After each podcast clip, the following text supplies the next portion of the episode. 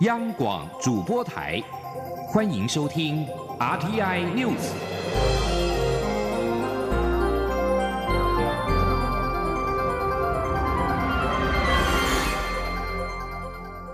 听众朋友您好，欢迎收听这节央广主播台提供给您的 RTI News，我是张顺祥。华航机师在春节期间发动罢工，已经进入到第四天，许多旅客的行程因此也受到了影响。蔡英文总统今天上午出席二零一九大陆台商春节联谊活动前，主动对此表达看法。他希望劳资双方都能够诚心的坐下来好好协商，展现弹性跟理性，创造华航、劳方以及旅客三赢的局面。央广记者欧阳梦平的报道。针对华航的罢工事件，蔡英文总统十一号上午表示，这起劳资争议受到社会瞩目，他与行政院长苏贞昌都非常关注，行政团队也紧盯整起案件的处理过程。总统指出，十一号下午劳资就要再次协商，他希望双方能够展现弹性与理性，创造三赢的局面。总统说。今天下午就要进行这个呃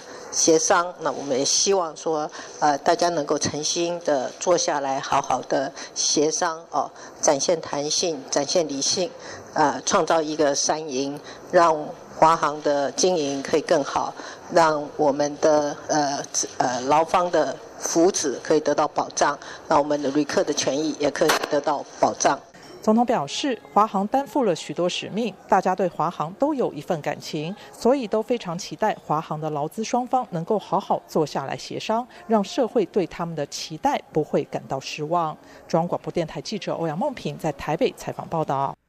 华航机师罢工受到影响，取消的班机越来越多。媒体报道跟两年前空服员罢工相比，政府这次态度大不同，似乎将烫烫手的山芋丢给交通部。对此，行政院发言人古拉斯尤达卡今天表示，外界所谓的消极跟观望的形容不恰当。劳资纠纷的主体是劳资的双方，政院始终鼓励双方沟通。古拉斯表示，这两次的罢工，政府维护消费者权益的立场没有变化。记者王维婷的报道。华航机师发动罢工，影响层面逐渐扩大。媒体报道指出，二零一六年华航空服员罢工时，政府表态支持空服员权益，但是这次机师罢工，政府却未表态。对此，行政院发言人古拉斯尤达卡表示，政院第一时间掌握罢工讯息，但是劳资纠纷的主体是劳资双方，政府只能不断鼓励创造沟通的平台，并请交通部扮演沟通桥梁，行政院不会介入。古拉斯表示，外界形容政府观望或消极，并不恰当。第一个没有。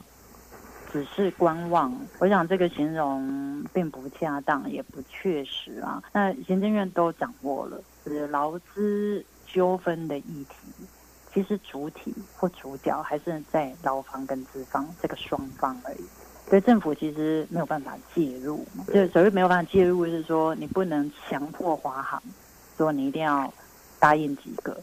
然后一定要工会说不要再提哪一些条件，因为那个劳资的协商是要双方合意。针对媒体质疑政院在这两次罢工的态度不同，古拉斯说，政府关切消费者权益的立场没有改变，因此政院一直希望劳资坐下来谈。古拉斯也说，交通部次长王国才与每次劳资协商后，都会马上回报最新进展。行政院长苏贞昌也于第一时间了解状况。针对有民进党立委喊出华航董事长何暖轩应该下台，古拉斯表示，政院希望罢工事件尽快落幕，但是董事长的任命属于董事会的权责，政院尊重华航公司治理。古拉斯说，华航九成的班机仍正常起飞，但是罢工战线有延长趋势，政院期盼劳资协商能有结论，希望今天就能解决。中央广播电台记者王威婷采访报道。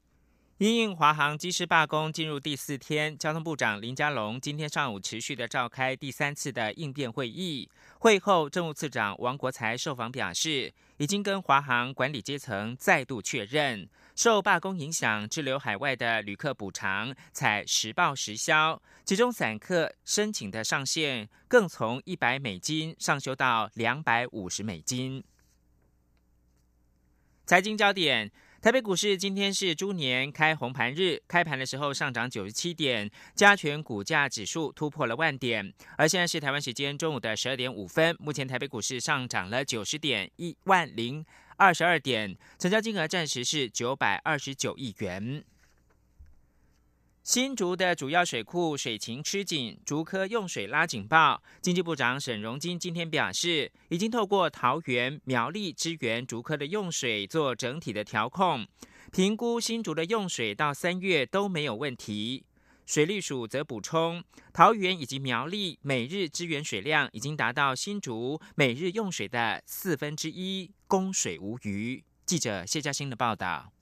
新竹地区水情下滑，供应竹科主要用水的宝二水库，十一号上午蓄水率仅剩约百分之三十七。厂商已密切关注水情发展，准备相关配套措施。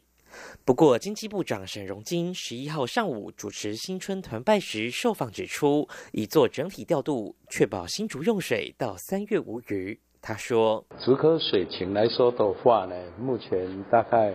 我们也会来做整体的一个调度，那就是从桃园跟苗栗这边来做整体的调控，就是来支援我们竹科这边的一个水情，这应该没有问题，到三月都没有问题。水利署表示，桃园石门水库、苗栗永和山水库目前每日分别支援新竹地区八万及六万吨水，共十四万吨，已是新竹地区每日用水量的四分之一。而为了降低石门水库水位下滑速度，在新北板新地区用水方面，水利署也先利用大汉溪三峡河支流取水，并协调台北市自来水事业处每日支援六十五万吨。水利署并提到，目前全台各地水情正常，将紧盯未来降雨局势，预计十五号召开水情会议，了解天气状况，进而讨论相关调控措施。中央广播电台记者谢嘉欣采访报道。政府重提新能源政策决议，三座旧核电厂将不延役，遭到永和团体批评不尊重公投的结果。台大地质系教授陈文山表示，核一、核二、核三厂位在活动断层上，处于地震高风险。若真要延役，就必须重做更严谨的地质调查，并且确实的强化安全的耐震系数。若达不到标准，三座旧电厂就不该延役。记者江昭伦的采访报道。经济部提出新能源政策后，遭到许多民众与部分媒体批评，不尊重去年公投民意。永和团体甚至扬言要再次发动研议核一、核二、核三厂与启动核四公投案。环保团体十一号接同台大地质系教授陈文山召开记者会，从地质专业角度提出警告。陈文山指出，三座核电厂过去新建时所做的地质评估调查，并没有位于活动断层上，耐震设计系数自然也比较低。但随着地质调查仪器与科学方法的进步，包括台电在内，许多科学调查已经确定，核一、核二、核三厂确实位于活动断层上。这些新的科学市证应该被正视。陈文山强调，若真要演绎，就必须要重新做更严谨的地质调查，并模拟核电厂内地震发生时的地表重力加速度，强化耐震。若安全评估无法落实，就不该演绎。陈文山说：“那现在就是像说一个核电厂。”我们也也也认定它已经是安全系数是不够的，我相信这一点台电也同意，它不够的。那你继续要演绎的话，那怎么办？当然你要做很好的耐震补强啊，对不对？如果你万一要真的要演绎的话，所以我想，就将来如果核电厂要继续演绎的话，那在这个地质上的安全评估，你必须要做得很好。那你必须要做到做到一个达到这个目标。但是如果你不行的话，那当然我们就不希望你能够演绎，就是。一同出席记者会的北海岸反核行动联盟执行长郭庆林表示，生活在核一、核二厂内的民众对于核电厂安全都感到忧心忡忡。虽然去年公投结果，多数民意对能源政策有不同看法，但客观的地质条件并不会因为公投而改变。若明知道要面临巨大风险，难道要让当地民众继续活在恐惧中？中国电台记者张超伦台北采访报道。关注二零二零的选举，表态参选二零二零总统大选的国民党前主席朱立伦今天表示，在野党需要更多时间准备大选，希望党内初选越快越好。立法院的前院长王金平则表示，赵往例现在时程并没有慢。党主席吴敦义则说，党内初选时程过去都有惯例，他也会在适当的时机宣布参选与否。记者刘品希的报道。国民党十一号上午在党中央举行新春团拜，包括党主席吴敦义、前总统马英九、前主席朱立伦、立法院前院长王金平都齐聚一堂，互道新年恭喜。外界相当关注这四人在二零二零总统大选的动向。已经表态参选的朱立伦十一号受访时表示，国民党身为在野党，需要更多时间准备总统大选。他希望党内初选不要拖，越快越好。至于初选方式，他尊重大家最后的决定。他说：“其实，呃，对一个在野党来讲，我们需要更多的一个大选的准备时间。那我们当然是希望说，呃，执政党就是民进党，很可能在四月中就会来定案。那我们国民党啊，不宜呃太晚，所以我们希望我们越快越好。”对此，吴敦义受访时表示，党内初选不是越快越好的问题，过去都有程序，照惯例，最快是四月启动，最晚是七月。至于初选方式，民调占百分之七十，党员投票占百分之三十的方法已经使用多年。被问及何时宣布参选，吴敦义说，他会在适当时间宣布。他说：“我参不参选，在适当的时间总是会宣布嘛，大家不要不要让我哈，还没有决定的时候就就随意去宣布不好。”对于外界认为高雄市长韩国瑜将影响党内总统初选，吴敦义说：“他完全持开放态度，重点是挑出一个品德、操守、政绩、能力、忠诚度、热忱都没有问题的人。”媒体询问：“如果有更适合的人，是否就不会出来选？”胡敦义思考几秒后，以台语说：“你怎么这么厉害？”对于何时宣布参选，王金平受访时则说：“只要时机一到，他就会正式宣布，一定会在一个月内。”至于是否认为党内提名作业太慢，王金平表示。他尊重党中央的决定，快慢是个人的感觉，快有什么一定好呢？现在不是天天大家都在准备吗？他指出，依照往例都是五月才登记，六月进行党员投票。如果要改变初选方式，就要再另外修改相关办法。对于是否会邀请韩国瑜担任副手，王金平说应该不会。韩国瑜已经多次说过要以市政为先。央广记者刘聘熙在台北的采访报道。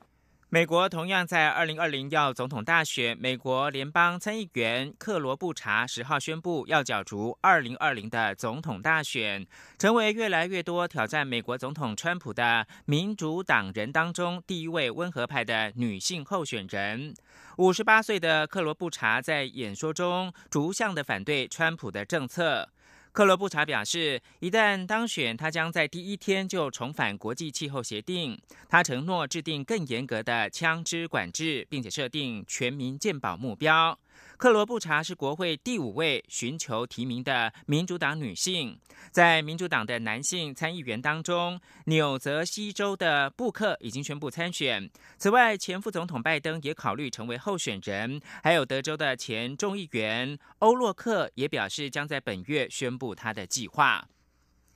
继续把新闻焦点关注到英国国防大臣威廉森今天在伦敦发表演说，他表示英国在脱欧后应该准备动用军事力量来捍卫全球的利益，并认为如今战争跟和平之间的界限正变得越来越模糊。威廉森将揭示当局向太平洋派遣新的航母、投资攻击性的网络能力的计划。并表明，政府在英国脱欧之后将采取比近年来更为强硬的军事立场。此外，威廉森也形容和平跟战争的界限已经变得模糊，并表示英国跟其他盟友应该准备好动用硬实力来支撑我们的利益。随着英国脱欧大限将在三月二十九号到来，英国首相梅伊正致力于在短短的数周内就脱欧仓促达成一项最终协定。这使英国置身于自二次大战以来最严峻的政治危机。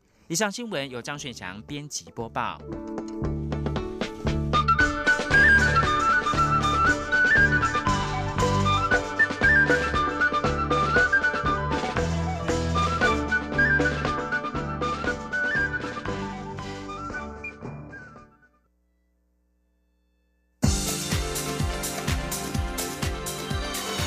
这里是中央广播电台台湾之音，欢迎继续收听新闻。各位好，我是主播王玉伟，欢迎收听这节央广主播台提供给您的 RTI News 新闻。首先带您关注两岸焦点。海基会今天在台北举行大陆台商春节联谊活动，主题定为“金猪报喜，欢迎回家”。不过，有许多中国大陆主要城市的台商会长没有出席。陆委会主委陈明通表示，今年出席人数整体而言与往年相比没有太大的变化，有些会长缺席不应该解读是因为我方对中国大陆的强硬发言。陈明通并且强调，面对北京政府提出的一国两制，台湾必须一起站起来向北京说不。前听记者王兆坤的采访报道。陆委会主委陈明通在出席台商联谊活动前受访表示，政府永远是台商的靠山，愿意听取他们的意见，尤其是面对美中贸易战，大陆的经营环境变数增加，政府必须要做台商最大的后盾。这一次春节联谊活动。大陆台汽联会长以及北京、上海等主要城市台商协会会长都没有出席。媒体询问这是否代表台商是在抵制蔡英文总统与外交部长吴钊燮近来对陆的强硬发言？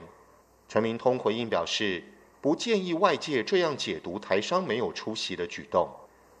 陈明通进一步说明指出，习近平日前提出“一国两制”台湾方案以及民主协商。这代表北京政府启动统一台湾进程，我方必须严肃面对。他说：“那么蔡总统在第一个时间作为中华民国的总统，当然出来，那么明显的呃表达捍卫我们国家的主权，那么拒绝一国两制，拒绝北京的这些呃所谓的十五条。那么这是我们这个作为中华民国政府，上至国家元首，下至我们这些政务官，还有我们老百姓。”必须一起站起来，跟北京说不。海基会副董事长兼秘书长姚仁多受访表示，今年参与春节联谊的人数比预期多，可见海基会与台商之间的关系没有受到近期两岸关系对话的影响。至于有些台商协会会长没有出席，姚仁多表示尊重，但他也强调，这与我方的强硬发言无关。经济部长沈荣金应邀出席，并全程以闽南语致辞。他向台商说明政府冲经济、冲建设、冲消费的努力现况，同时政府已在全力解决缺地、缺水等五缺问题，欢迎台商回台投资。中央广播电台记者王兆坤台北采访报道。继续将焦点转到监察院，今天是开工日，监察院举行了新春团拜。院长张博雅除了祈求院务顺利推展之外，由于春节发生了华航机师罢工事件，他也特别期盼监察院所有同仁在新的一年不要过劳。另外，监委张武修则是针对华航罢工事件申请立案调查，将了解行政部门是否轻忽了机师与工会的权益，以及是否有其他的行政疏失。前天记者刘玉秋的采访报道。农历春节结束，监察院院长张博雅十一号开工日在监察院大礼堂举行新春团拜，监察院员工互道恭喜与新年快乐。张博雅致辞时，除了期盼监察院所有业务能顺利推展外，搭上华航机师罢工事件，张博雅还开玩笑的说：“长达九天连假，相信很多人都有趁此到处旅游，让身心获得休息。新的一年，希望监察院同仁。”不要过劳，全场笑声不断。那么，当然我们需要的是风调雨顺，更需要国泰民安，更重要是每一位都要健康快乐，让我们所有的同仁不要过劳，大家 健康平安。不过，由于华航机师罢工冲击春节航空运输，监委张虎修已申请立案调查，将了解行政部门是否有疏失。张虎修受访时表示，罢工是劳工的权利，要多久以前预告，以避免乘客变成牺牲品。这部分立法院可能会有进一步的修法讨论，但他的调查重点则是行政部门为何没有事前预防，以及是否有轻忽机师与工会的相关权利等。疏失。张武修强调，华航在二零一六年就曾发生过空服员罢工，这次机师罢工在两年前已经有蛛丝马迹，行政部门应该继续了解相关发展。因此，他将调查行政部门为何没有妥善处理。中央广电台记者刘秋采访报道。继续关注的是农历春节期间非洲猪瘟的防疫。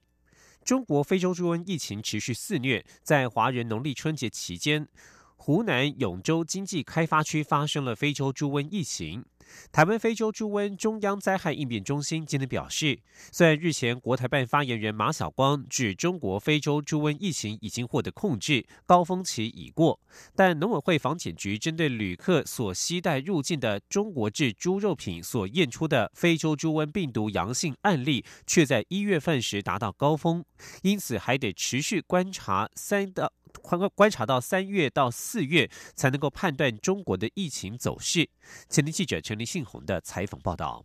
中国非洲猪瘟疫情持续蔓延，三十四个省市区已经有二十五个沦陷，案例达到一百零九件。不过，这是中国向世界动物卫生组织 OIE 通报的数据，农委会认为并没有那么乐观。台湾非洲猪瘟中央灾害应变中心副指挥官、农委会副主委黄金城十一号表示，目前山东省还是被列为非疫区，但防检局却在一月二十二号检验出旅客携带从山东省制造的火腿肠有阳性。反应怀疑山东省恐怕早已沦陷，除非中国能够提出证明，这加工过的火腿肠肉源来自别的省市区。黄金城说：“我们验到它是阳性的，那呃，这个告诉我们，你的山东哦，事实上很有可能是有疫情，而没有啊，政府没有掌握到哦，这个是我要特别要说明的。那从这样的一个情形也很清楚的告诉我们。”也就是说，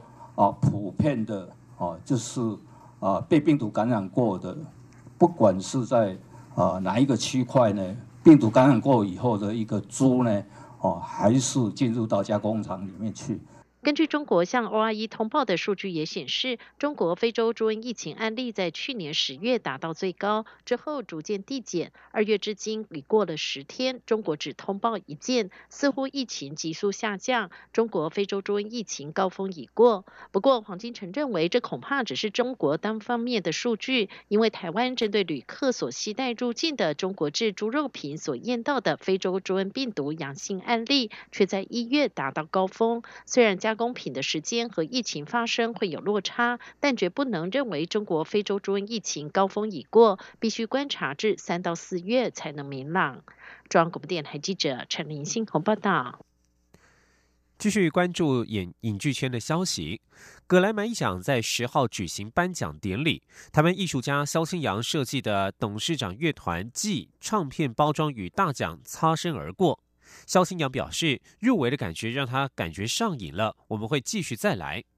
全球音乐盛事第六十一届葛莱美奖颁奖典礼十号在洛杉矶市中心的洛杉矶史泰博中心体育馆微软剧院举行。肖新阳与董事长乐团十号一同进入了微软剧院，与全球音乐人同聚一堂。入围的专辑包装设计奖安排在第七顺位揭晓。颁奖典礼开始三十分钟之后，传来落空的消息。不过，这是肖新阳第五度入围葛莱美奖。他从两千零四年首次入围专辑包装设计奖，十五年来其他入围的作品包括了《漂浮手风琴》《抹身骑白马》《甜蜜的负荷》《无尘诗歌》以及《故事岛》等等。在颁奖典礼暂告一段落之后，文化部驻洛杉矶台湾书院主任杨廷珍到场，向肖新阳送上文化部长郑丽君的入围祝贺函。郑丽君在信函当中表示，肖新阳与董事长乐团合作完成《继》这张专辑，入围格莱美奖，充分展现台湾在设计创意以及流行音乐的实力，提高台湾文创产业在国际之间的能见度。而本届的格莱美奖。十号在洛杉矶举行，唱片界艺名为“淘气阿甘”的唐纳葛洛佛以《这就是美国》这首歌曲荣获最佳年度歌曲奖。这首歌曲以暗讽枪支暴力和种族歧视的现况来获，在这个向这个网络的反应当中获得许多网友的支持。另外，有英国奥斯卡之称的英国影艺学院电影奖十号也举行了颁奖典礼，以十八世纪安妮女王的后宫生活描述她爱恨情仇一生的西洋版宫斗电影《争宠》拿下七个奖项最为风光，而半自传式的黑白影片《罗马》也不遑多让，荣获最佳影片等四项大奖。二零一九年英国影艺学院电影奖的主要得奖名单包括了最佳影片《罗马》、最佳英国影片《争宠》、最佳导演是罗马的艾方索科朗，以及最佳男主角是《波西米亚狂想曲》的雷米马利克，最佳女主角是《争宠》的奥利维亚科尔曼，最佳男配角是《幸福绿皮书》的马赫夏拉阿里，最佳女配角则是《争宠》的瑞秋怀兹。继续关注国际情势。根据华盛顿的民调机构皮尤研究中心在十号公布的调查，气候变迁是全球最大的安全隐忧，其次是伊斯兰恐怖主义、网络攻击。此外，许多国家的受访者也担心美国的势力和影响力越来越大。非盈利、无政党色彩的皮尤研究中心在二零一八年五月至八月访问了二十六个国家的两万七千六百一十二人。调查结果发现，在受访的二十六个国家当中，有十三个国家的人把气候变迁列为全球头号威胁，有八个国家的受访者认为是伊斯兰国 （IS），四个国家则认为是网络攻击。皮尤研究中心指出，自2013年以来，对气候变迁的忧虑急速升高。在美国、墨西哥、法国、英国、南非和肯雅的调查发现，担心气候变迁的人数以双位数百分比在增加。此外，北韩核子计划和全球经济也是令人关切的问题。而在波兰，俄罗斯的势力和影响力做大，则是他们最大的担忧。调查显示出最大的改变是对美国的观感。根据二零一八年的调查，百分之四十五的受访者认为美国势力和影响力是个威胁，比二零一三年奥巴马担任美国总统时的百分之二十五大幅增加。而包括德国、日本和南韩的十个国家，大约一半或超过一半的受访者认为，美国的势力和影响力是对他们国家最大的威胁，相较于二零一七年的八个以及二零一三年的三个。至于美国总统川普上任以来，两国关系风波不断的墨西哥，对美国担忧的比率则是大幅增加到百分之六十四。川普上任之后，先是威胁退出北美自由贸易协定，接着又坚持要在两国边境筑墙，以遏制非法移民。而根据这一次调查，所有国家百分之六十一的受访者严重关切网络攻击的问题，比二零一七年的百分之五十四增加。根据自由亚洲电台十号的报道，有鉴于安全风险的问题，美国名校。史丹佛大学停止与中国华为公司的研究合作。报道引述史丹佛日报指出，在美国政府就华为公司带来的安全风险提出警告之后，史丹佛大学于二零一八年十二月中旬已经停止与华为的合作。目前最少有三所世界知名大学已经停止与华为的合作，包括了加州大学伯克莱分校以及英国的牛津大学。最后将焦点转到匈牙利。坚持强硬的反移民政策，并且鼓励国人提高生育率。匈牙利总理奥班在十号宣布，对一般家庭的新税制和贷款优惠政策，其中包括生育四个以上子女的妇女终身免税。强烈反移民并且以敢言著称的奥班，有“欧洲川普”的称号。他十号在年度国会演说当中表示，不用依靠外来移民来填补国家人口，强调这是为了捍卫国家的未来。奥班并且表示，尽管预期全球经济将放缓，但是他将使奥地利的经济成长维持在高于欧盟平均水准的百分之二。尽管近数个月以来，反对这位五十五岁总理统治的示威不断，但是根据民意调查，奥班所领导的执政党青年民主党支持度仍然是保持领先。青年民主党今年的主要挑战包括了欧洲议会选举以及地方政府选举。以上新闻由王玉伟编辑播报，这里是中央广播电台台湾之音。